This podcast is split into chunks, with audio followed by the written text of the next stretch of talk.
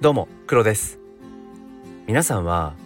生きる上での強さって何だと思いますか？今日はそんなお話をしたいと思います。このチャンネルは切り取った日常の一コマから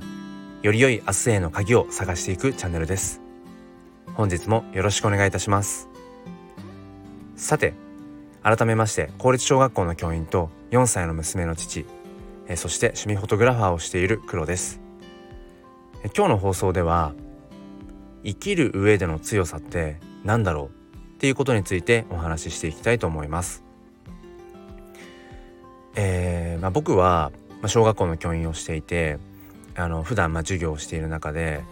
まあ、いろんな、まあ、先生方別の先生方が、まあ、授業にね補助として入ったりだとか、まあ、授業の参観という形で、えー、見てくださったりなんていう機会が、まあ、少なくありません。でまあそういう環境に、まあ、あるということで、えーまあ、そもそも僕自身はあのすごく傷つきやすくて あの結構繊細なところがあります。まあ、ちょっと人事のようにね話してますが、まあ、結構自分のことを客観的にまあ捉えているところはあるかもしれません。あのこの放送を聞いてくださっている方の中に HSP 気質の方もね少なくないかなと思うんですがきっと共感いただけるかなと思うんですけれどもあのその些細な言葉の言い回しとか、まあ、選んだその言葉のねキーワードなんかでいちいちこうチクチク刺さってしまったりだとかうーん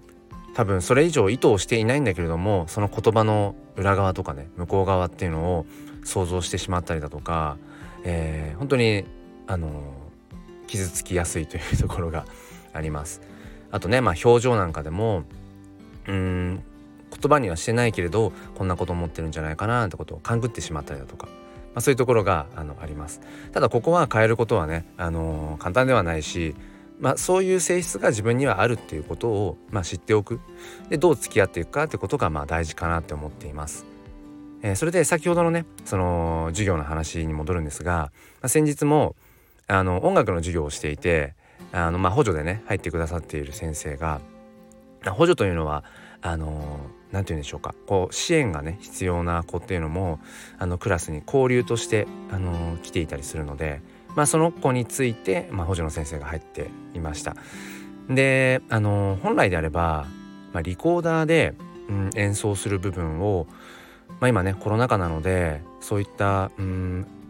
こう何でしょうか口を使ってこう吹くような楽器っていうのは、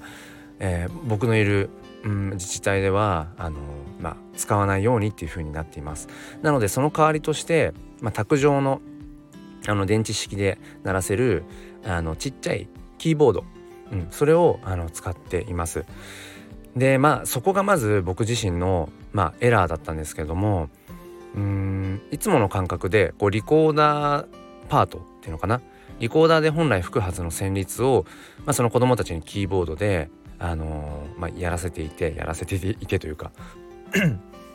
でその時にあのその補助の先生がスーッと僕の方に来てあの子供たちねあの指使いがめちゃくちゃかもしれないって あの言ってくださって。でその時なんだろうなきっと僕自身もなんかそのキーボードを弾くっていうところのうんなんか指導のあり方っていうのをなんかいまいち多分僕自身も納得いってなかったからだと思うんですがなんかその子供たちの指使いがなんかめちゃくちゃかもしれませんとこう言われた時になんかすごく自分のこう、うん、授業設計というかなんか配慮のなさというか気づけていないみたいなところを言われたような気がしてしまって、まあ、きっとねその方のあの普段の人柄からすると決してそんな意図はないんだろうしってことは分かってるんだけどでもやっぱりすごくこう、うん、傷ついてしまう自分がいてもうそれはしょうがないんですが。だからちょっとテンションが下がり その後あのー、そのキーボードのねあの場面もちょっと早々に終わらせて次の、あのー、まあ、学習に入っていったんですけれどもうんまあ後々それをねこう、まあ、自分なりに振り返った時に、うん、おそらく自分の中でもいまいちこうすっきりとしていなかった部分、うん、授業をする上で、えー、きちんとこうデザインできていなかった部分をまあ改めてそのまあ些細な言葉なんだけどあの他者からね言われたことによって、ん、きっと図星っていうねあの話で、ん、きっと刺さったんだろうなと思って。でそれをただただあなんかちょっと嫌な思いしちゃったなで終わらせるのは僕は嫌ででそういうふうに傷つきやすいとか些細なあの繊細なねあの部分を持ってるってことは自分でよく分かってるから、まあ、そういう時はとことんあの考えるようにします。うん、何が嫌だったのかとかなんでこの感情が浮かんでるんだろうかとか、うん、でまあその後、まあいろいろ考えていて、うん、まあ単純にこれは僕の失敗だと。あの 授業をする上での失敗、えー、リコーダーで本来吹いていた旋律をキーボードであのそれを弾かせようとした時にどうしてもあのズレが出るんですよね。リコーダーの指使いっていうものと、えー、キーボードの指使いっていうものはまた別だからそこを僕自身がきちんと把握した上でじゃあどうやったらあのー、そのねリコーダーで吹くはずの旋律を、えー、キーボードの指使いでこう弾けるようにしていけるかっていうそこの配慮、え手立てっていうものを僕が用意していなかった。もうそこが失敗の要因。もうそこが分かったのでじゃあ失敗の要因が分かったんだったら、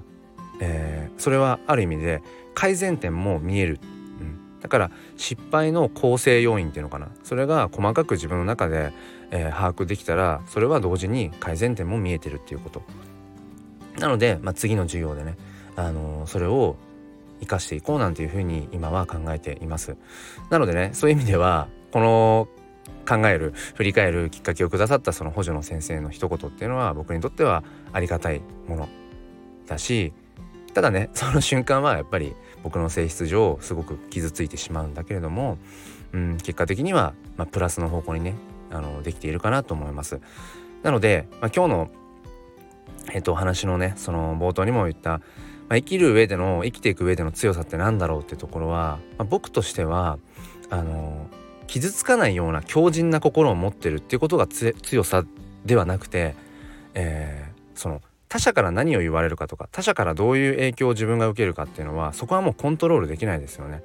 うんえー、人は変えられないから。だから生きていく上で絶対傷つく場面とか嫌な思いをするとかそういうネガティブな要素は必ずある。だったらもうそれが分かっているのであればそういううん一見その時はマイナスに思えるネガティブに感じられるような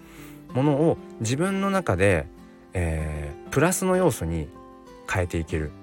そういう、まあ、心持ちというか思考というか、うん、そういうのを持っている人が、え強いんじゃないかななんていうふうに思っています。えー、ことわざで柳に雪折れなしっていうねことわざがありますが本当にしなやかなあの柳っていうのはどんなに雪がこう上に積もり積もっても、まあ、折れることはない。それはやっぱりあのしなやかだからこそ、本当にいつもガチガチに固めている場合はポキッと簡単に折れちゃいますよね、うん、だからそういうしなやかさを持った強さ。どんな周りからねあの意図しない言葉とか、うん、そういったものを自分が受けた時にうんたとえ傷ついたとその時は傷ついたとしてもでもそれをプラスのエネルギーに変えていける。そんなしなやかさを、え持ちたいなっていうふうに思いました、えー、皆さんのより良い明日への鍵になれば幸いです、えー、もう一つのチャンネルすっぴん哲学で紐解く教育と子育てでは、え毎週土日朝5時半より、えライブ配信という形で教育と子育てについて哲学的に語り合っています、えー、ご興味がある方は説明欄の方からチャンネルをチェックしてみてください。えー、本日も最後まで聞いてくださりありがとうございました。それでは今日も心に前向きファインダーを